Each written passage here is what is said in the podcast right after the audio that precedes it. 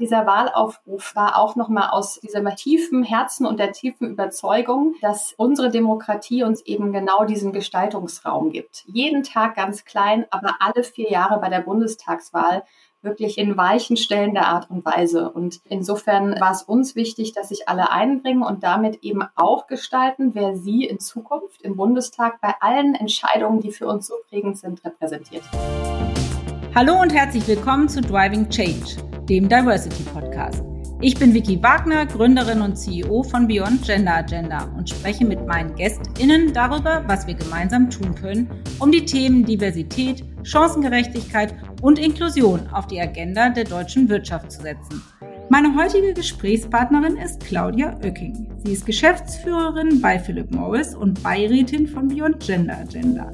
Claudia ist bereits von Beginn an dabei und treibt gemeinsam mit uns den Wandel voran. Schön, dass du da bist, liebe Claudia. Vielen Dank für die Einladung. Ich freue mich sehr, hier zu sein. Ist mir auch ein großes Vergnügen und ich würde vorschlagen, wir fangen damit an, dass du dich einmal in persönlichen Worten vorstellst. Sehr gerne. Also nochmal vielen Dank. Ich freue mich sehr auf unseren Austausch. Ähm, ich bin gelernte Hörfunkjournalistin und ähm, habe BWL studiert. Ich arbeite seit 20 Jahren an der Schnittstelle von Wirtschaft zu Politik, Medien und Gesellschaft. Jetzt bin ich bei Philip Morris, ähm, eben Geschäftsführerin Politik und Kommunikation. Wir kümmern uns um alle Regulierungsthemen, um Nachhaltigkeit und um den Kontakt mit der Außenwelt. Also wir sind sozusagen die Membran des Unternehmens in Richtung Politik, Medien, Wissenschaft und Gesellschaft. Und zum Glück habe ich da auch ganz viel Freiraum, mich um Themen wie Diversität zu kümmern, mich beispielsweise eben bei Beyond Gender Agenda zu engagieren, was mir wahnsinnig wichtig ist, auch weiter noch zu gucken, Corporate Responsibility Themen zu belegen. Wir machen jetzt ganz speziell eben viele Aktivitäten rund um unsere Demokratie. Das sind so ein paar Hobbys bei der Arbeit, aber ich habe auch noch wirkliche Hobbys. Ähm, ich lebe am Ammersee, bin viel auf dem See und äh, wenn Winter ist, dann ist der zu kalt, dann gehe ich in die Berge. Und ähm, ja, das wären so meine, meine zusammenfassenden Worte zu mir. Klingt nach einem sehr erfüllten beruflichen Leben wie auch Privatleben. Danke, dass du uns daran teilhaben lässt. Und kommen wir kurz zu dem beruflichen. Ein spannendes Feld, was du da gerade beschrieben hast. Ja, jetzt bist du Geschäftsführerin bei Philip Morris, aber du hast schon als sehr junge Frau eine steile Karriere hingelegt, oft in einem sehr männlich geprägten Umfeld. Wie war das? Und was hat dir geholfen, dahin zu kommen, wo du heute bist? Also erstmal habe ich mich eigentlich ähm, auf zwei Sachen immer konzentriert. Ähm, von Anfang an, am Anfang noch ein bisschen unbewusster, jetzt gegen Ende, in den letzten Jahren immer bewusster, auf das, was mir Spaß macht einerseits und auf meine Stärken. Also auch sehr nach dem Ausschlussprinzip, was kann ich nicht gut, und das irgendwie tatsächlich auch, ähm, auch abzuhaken relativ schnell, mich auf den Rest zu konzentrieren ich hatte dann wahnsinnig tolle Leute, die mir Raum gegeben haben und die mich gefördert haben und die mir ähm, viel Vertrauen geschenkt haben und Verantwortung. Das muss man, muss man sagen. Ohne die, die einen stützen, geht's nicht. Und was hat mich besonders geprägt? Gut, beim Radio, ähm, das war direkt nach dem Abi, ähm, hat mich die damalige Programmchefin, Valerie Weber, heute WDR-Programmdirektorin, relativ schnell ähm, zur Studioleiterin in einem der Außenstudios gemacht und hat gesagt, es wird nicht klappen, ich schmeiße jetzt aber trotzdem mal ins kalte Wasser und dann schauen wir mal. Und das war natürlich toll, da mit 19 mal so ein bisschen mich austesten zu dürfen im, im journalistischen, aber eben auch in der Frage, wie geht man mit Mitarbeitern um, wie repräsentiert man so eine, so eine Organisation nach außen. Das war super. Ähm, später im Staatsministerium ähm, in Baden-Württemberg war es dann die Politik. Da habe ich nur reinge, reingeschaut so ein bisschen. Das war während, während des Studiums parallel, aber das war großartig, einfach diese gesellschaftlichen Themen zu bekommen. Und das wollte ich auch, dass es den Rest meines Berufslebens begleitet. Bei der NBW, da war ich in der Kernkraftsparte und hatte gerade die Kommunikationsleitung übernommen, als Fukushima kam. Da war natürlich prägend die Krise. Und bei Philip Morris ähm, ist es jetzt eben die, die Möglichkeit, wirklich im gesellschaftlichen, politischen Raum wirklich ganzheitlich ähm, zu überlegen, wie kann sich ein Unternehmen einbringen. Insofern waren es immer so Themen, die aufeinander aufgebaut haben, Leute, die mich unterstützt haben und, weil du es ja auch gefragt hast, auch ein, zwei negative Ergebnisse oder Erlebnisse, vielleicht auch gerade in so einer männerdominierten dominierten Welt, aber von denen habe ich mich nicht unterkriegen lassen und wie gesagt, mich vor allem darauf konzentriert, wo ich Stütze habe und wo ich Stärke habe. Ja, das ist ja sowieso immer sehr ratsam und hat dich offensichtlich zu dem Role Model gemacht, was du heute bist. Und du hast es eben erwähnt. Auch Krisen helfen manchmal dabei, dass man über sich selbst hinauswächst und irgendwie neue Wege findet. Und ja, wenn ich mir so ähm, den Status quo der Diversität in der deutschen Wirtschaft ansehe, dann könnte man das fast als Krise äh, bezeichnen. Und ich denke, es wird uns helfen, dass wir alle über uns hinauswachsen, ähm, so wie du vorgelegt hast. Und wenn wir noch mal kurz auf deine aktuelle Situation bei Philip Morris kommen. Ihr habt Gender Equality im Fokus. Ihr seid Equal Pay zertifiziert. Wichtig. Ähm, da seid ihr auch in einer Vorreiterrolle. Das ist noch äh, lange nicht die Norm. Wie habt ihr das geschafft und welche Tipps kannst du vielleicht auch anderen Unternehmen geben, damit wir dieses Thema mal von der Agenda wirtschaftsweit streichen können? Genau, daran arbeiten wir zusammen. Und ich glaube, was vielleicht das Erste ist, und das ist ja, was du auch wirklich ähm, predigst, es muss von der Spitze abgelebt werden. Also wenn die Unternehmensspitze nicht dran glaubt, dann kann man es wirklich vergessen. Das heißt nicht mal, dass man dann nicht bottom-up wirklich auch Stress machen sollte, ähm, und auf Missstände hinweisen sollte. Aber es muss schon wirklich verstanden werden von Management, dass Diversität ist, was Unternehmen voranbringt, sowohl wirtschaftlich als auch wirklich im Umgang mit dieser wahnsinnig verrückten Wirtschaftswelt. Bei uns ist es so und wir sind dann ganz rational, wir sind ein rationales Unternehmen da dran gegangen. Wir haben wirklich vor allem mal gemessen und geschaut, was sind die Kennzahlen, was ist die Realität. Man hört ja dann viel und auch viele emotionale und Einzelthemen, die sind ganz, ganz wichtig. Aber ich glaube, es ist ganz wichtig, dass man eben auch hingeht und sagt, es geht um die Gesamtheit, um eine, um eine neutrale Betrachtung. Und die hat uns gezeigt, dass wir wirklich noch viele Stellschrauben drehen müssen. Und an denen haben wir gearbeitet. Und das Thema Gehalt und, und Gender Equality wirklich auch sicherzustellen, dass die Kolleginnen und Kollegen die gleiche Bezahlung bekommen, war eben so ein allererster Ankerpunkt. Wenn man es hier nicht schafft, ähm, bei wirklich was, was auch ganz leicht vergleichbar ist. Wo soll man es dann schaffen?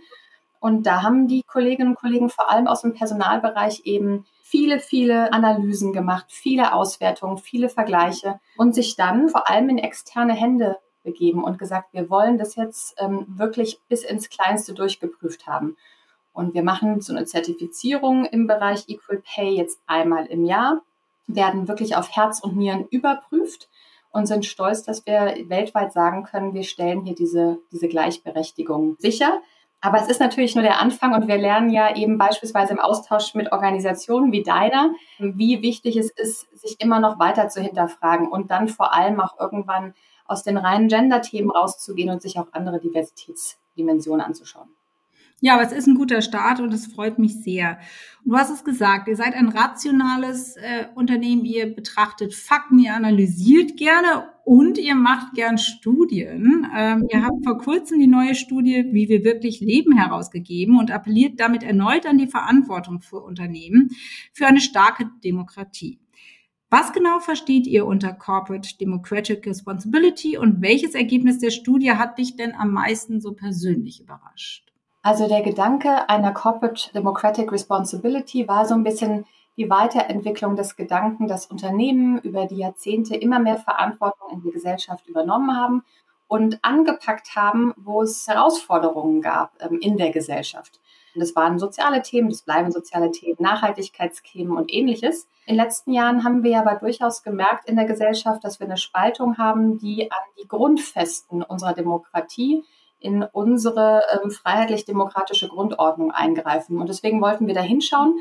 Und die Studie war dann eben genau der Weg, um zu gucken, können wir auch mit Blick auf dieses neue Jahrzehnt, in dem wir sind, können wir in dem Zusammen von Bürgern und Politik, in der Art und Weise, wie Bürger auf die Politik schauen, vielleicht herausarbeiten, nicht mehr so sehr, was die Spaltung ist, sondern was uns zusammenhält. Und die schönsten Ergebnisse waren sicherlich, dass die Spaltung so krass groß gar nicht ist, dass es eine große Zuversicht gibt, dass man eher, ähm, dass die Bundesbürgerinnen und Bürger eher das Gefühl haben, dass es den anderen vielleicht nicht so gut geht oder dass die anderen vielleicht eine gewisse Politikverdrossenheit haben, aber sie selbst sehen das bei sich eigentlich gar nicht.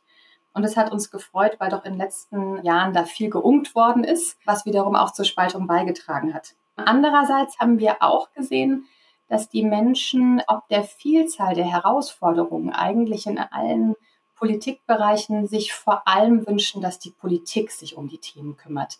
Nicht so sehr akzeptieren, dass es Eingriffe in ihrem Lebensbereich gibt und auch nicht selbst so sehr aktiv werden wollen. Und das ist, glaube ich, eine der großen Herausforderungen der, der Politik, tatsächlich mit so einer mit so einem Servicegedanken, den die Menschen unserer Studie nach eben heute auch ähm, haben, zu überlegen, wie kann man durch Anreize und ähnliches ähm, tatsächlich die großen Herausforderungen angehen. Und gleichzeitig glaube ich, dass wir als Zivilgesellschaft und als Wirtschaft tatsächlich auch mit anpacken müssen. Ja, unbedingt. Und welche Frage ich mir noch stelle, ist, zum einen, ja, ist wohl rausgekommen, man fragt nach ein bisschen Anleitung, Korridor, Orientierung, aber wenn ich das richtig rausgehört habe, nicht nach klarer Regulierung und Vorschriften, richtig? Absolut, absolut richtig. Also tatsächlich immer dann, wenn es weh tut, wird es nicht geschätzt. Das war wirklich über alle Politikbereiche, die wir uns angeschaut haben. Und tatsächlich, sobald Verbote kommen, sobald Sachen kommen, die auch dann sehr stark eingreifen, die Verzicht oder ähnliches, da war es nicht akzeptiert. Aber diese politischen Maßnahmen, die anderen einen Raum ermöglichen, die Anreize geben, die wurden sehr geschätzt. Ich weiß nicht, das ist ja so ein bisschen, vielleicht darf ich die Frage auch an dich zurückgeben, auch unsere Diskussion nach der, nach der Quote, bei dem man immer überlegen muss, wo kann man mit Anreizen oder Selbstverpflichtung es mal versuchen und wo muss man jetzt einfach auch mal einen Punkt setzen? Was ist deine Meinung? Ja, ganz genau. Das schwebte nämlich auch in meinem Kopf rum. Aber ihr habt ja ähm, Bürgerinnen und Bürger befragt und nicht Unternehmen, ja. Und trotzdem auch genau diesen äh, diesen Sprung gemacht und habe gesagt, das ist ja interessant, weil ich empfinde, dass es bei Unternehmen ganz ähnlich ist. Man möchte schon Leitplanken und Orientierung haben, weil so ich sage das jetzt mal etwas salopp, so angstmachende Themen wie Nachhaltigkeit und Diversität, ne, die verursachen Unsicherheit, ähm, da ist große Risikoaversität, man weiß nicht, wie man mit umgehen soll. Und wenn man es denn vorgegeben bekäme, so zumindest ein, ein Leitplankenkorridor, dann wüsste man, was zu tun ist, weil dann kann man ja nicht anders. Jetzt hat man aber noch die große Freiheit und es gibt noch relativ wenig Regulierung, was alle Diversitätsdimensionen angeht. Und ja, da tun sich ja viele Unternehmen sehr, sehr schwer mit in meiner Wahrnehmung. Und jetzt hast du nach meiner Meinung gefragt. Also ich bin inzwischen tatsächlich überzeugte Befürworterin einer Quote auf Zeit. Das hat sich äh, geändert über die Jahre, muss ich sagen. Ich war früher ganz klare Gegnerin und bin jetzt absolut überzeugt, dass es nicht anders geht, weil es braucht diesen Anstupser, damit sich der Zug wirklich in Bewegung setzt und eben auch alle Unternehmen das Thema zum Thema machen und es auch wirklich angehen, hat auch unsere aktuelle Studie gezeigt. Wir haben einen Stillstand, ja, wir haben ein Diversity Dilemma. Das heißt, du kannst entweder sagen, ich ignoriere es weiter, ja, dann haben wir das ein bisschen damit umschrieben, dann startet so die Spirale der Ignoranz oder du wirst endlich aktiv und dann ist das aber ein tiefgreifender Wandel, der natürlich zum einen Zeit kostet, mühsam ist und ja, letztendlich auch finanzieller Ressourcen bedarf. Und das ist natürlich eine harte, schwere Entscheidung. Und wenn es da regulierende Leitplanken gäbe, da muss man sich in Gang setzen. Ja, also insofern, ich bin ein Befürworter, ähm, bin aber kein Freund von äh, Quoten in jeder einzelnen Diversitätsdimension. Ich glaube, das würde unsere Wirtschaft absolut überfordern. Dann wäre äh, ja, da wäre sofort diese starke Anti-Haltung ausgeprägt, wie ihr es letztendlich auch bei den Bürgerinnen und Bürgern festgestellt habt. Also zu viel Verbote, zu viel Regulierung ist schwierig. Aber meine Vorstellung wäre tatsächlich eine Diversitätsquote über alle Dimensionen und eine freiwillige Zielsetzung. Ambitioniert, aber freiwillig. Klingt großartig. Und ich glaube, genau diese Impulse auch zu setzen, wenn es Regulierung ist oder wenn es Anreize sind oder wie du jetzt sagst, über Dimensionsgrenzen sozusagen hinaus, ganzheitlich, dann setzt es vielleicht die Impulse, die alle mal, allen mal kurz Kopfschmerzen bereiten. Und nach ein, zwei Jahren, zwei Jahren sehen die, so schlimm ist es gar nicht. Ja, genau. Und es ist doch viel schöner, wenn die Kopfschmerzen endlich nachlassen. Ja. Dafür braucht man sie erstmal, oder? Ja, aber ihr seid nicht nur ähm, mit eurer Studie eigentlich einen ungewöhnlichen Weg habt ihr eingeschlagen und habt euch quasi mal so äh, die Meinung der Gesellschaft angeschaut oder die Haltung der Gesellschaft, sondern ihr seid dann in meiner Wahrnehmung noch einen Schritt weiter gegangen und habt zur Bundestagswahl die Kampagne Power of Democracy gestartet und dazu aufgerufen, wählen zu gehen. Das ähm, hat man in vielen Großstädten gesehen. Tolle, ähm, tolle Kampagne, tolle Displaybespielung. Letztendlich mit der Key Message, Demokratie ist die Freiheit zu entscheiden, in welcher Gesellschaft wir leben wollen.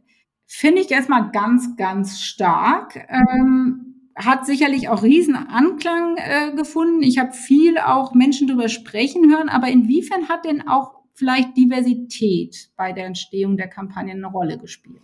Also wir sind tatsächlich ganz stolz drauf und vielleicht auch, weil wir jetzt im Nachhinein an ganz vielen Stellen als Team unsicher waren und dann den Mut hatten, dieses Projekt durchzuziehen. Also von den ersten Überlegungen, nachdem die Studie, von der wir vorhin schon gesprochen haben, doch sehr gut angenommen wurde, zu sagen, wow, können wir wirklich weitergehen in unserer Corporate Democratic Responsibility, dann, dann war die Idee eines Wahlaufrufs geboren, dann kamen die ersten Motive und der Wahnsinn.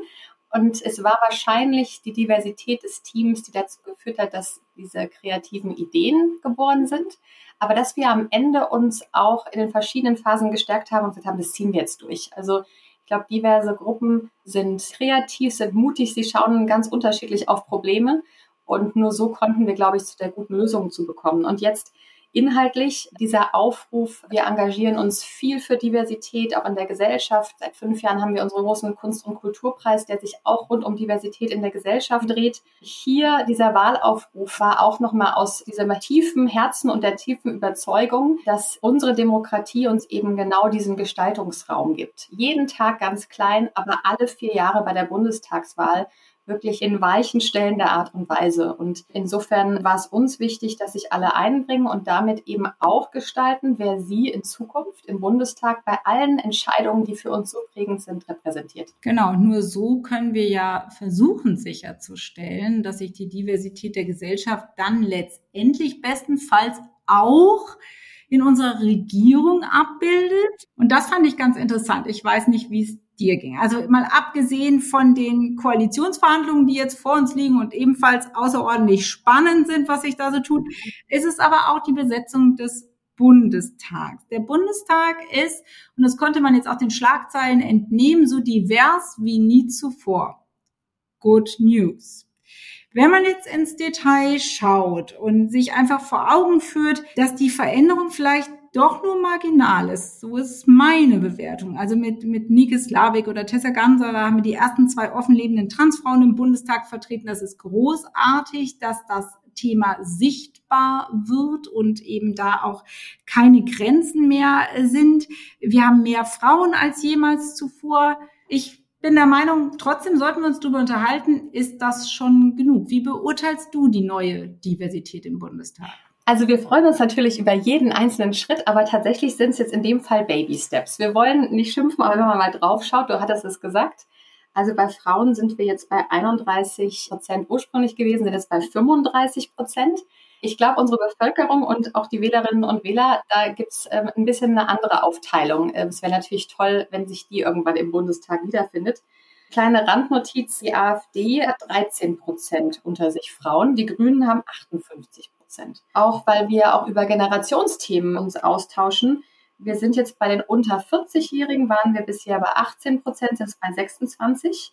Wir haben mit einer 23-Jährigen eine besonders junge Abgeordnete. Das ist einfach toll, weil da sind auch die Zukunftsfragen, die diskutiert werden aus einer ganz anderen Generation. Die müssen natürlich repräsentiert werden, aber auch da sind wir, glaube ich, noch nicht da, wo wir sein müssten, um wirklich einen Querschnitt auch zu unserer Gesellschaft zu bilden. Migrationshintergrund haben wir uns auch leicht an äh, quasi erhöht. Ähm, Habe ich vorhin nachgelesen, 8,2 waren es jetzt bei 11,3. Und dann, du hattest jetzt gerade schon die Abgeordneten Mykislavik und äh, Tessa Ganserer angesprochen. Ich glaube, das ist eine wichtige Entwicklung, weil es einfach auch ein Symbol ist und weil es eine Öffentlichkeit ist, die wir für Transfrauen herstellen, aber vielleicht immer noch nicht repräsentativ. Wir haben jetzt zwei Abgeordnete auch im Rollstuhl, auch das ganz wichtig. Ich glaube, wir sollten gucken, dass wir ganz viel als Gesellschaft daraus machen, dass unser Bundestag noch diverser ist. Aber wir sollten auch nicht müde zu sagen, da gibt es immer noch einen Schritt nach oben, um wirklich einen Querschnitt zu unserer Gesellschaft zu binden. Das fängt natürlich bei der Parteiarbeit schon auf Kommunalebene an. Dort müssen die Parteien sicherstellen, dass sie attraktiv sind, wirklich für alle Bevölkerungsgruppen. Und dann muss es natürlich nach oben durch auch sicherstellen, dass der Bundestag die Entscheidungen treffen kann, die am Ende auch von allen Menschen in Deutschland akzeptiert werden können. Insofern feiern wir mal ein, zwei Tage, aber lassen wir uns auch nicht nehmen, in Zukunft noch ein bisschen zu nörgeln, dass da noch mehr geht. Welch wunderbares Schlusswort. Herzlichen Dank. Ich glaube, nörgeln, das tun wir dann gemeinsam, beziehungsweise konstruktive Impulse setzen, dass es immer besser wird. Wir freuen uns über den Fortschritt, aber es darf ein bisschen schneller und intensiver vorangehen. Herzlichen Dank, dass du da warst, liebe Claudia, und herzlichen Dank, dass du dir die Zeit genommen hast. Danke dir, liebe Vicky. Vielen Dank. Sehr gerne. Ich hoffe, euch hat diese Folge von Driving Change, dem Diversity Podcast, gefallen. Neue Folgen gibt's immer donnerstags. Und damit ihr keine Folge verpasst, abonniert uns gerne auf allen gängigen Podcast-Plattformen und folgt uns auf LinkedIn, Instagram und Twitter. Falls ihr Ideen habt, welche GästInnen ich einmal in unserem Podcast einladen soll, macht doch gerne einen Vorschlag. Ich freue mich darauf und immer über euer Feedback. Bis zum nächsten Mal, eure Vicky.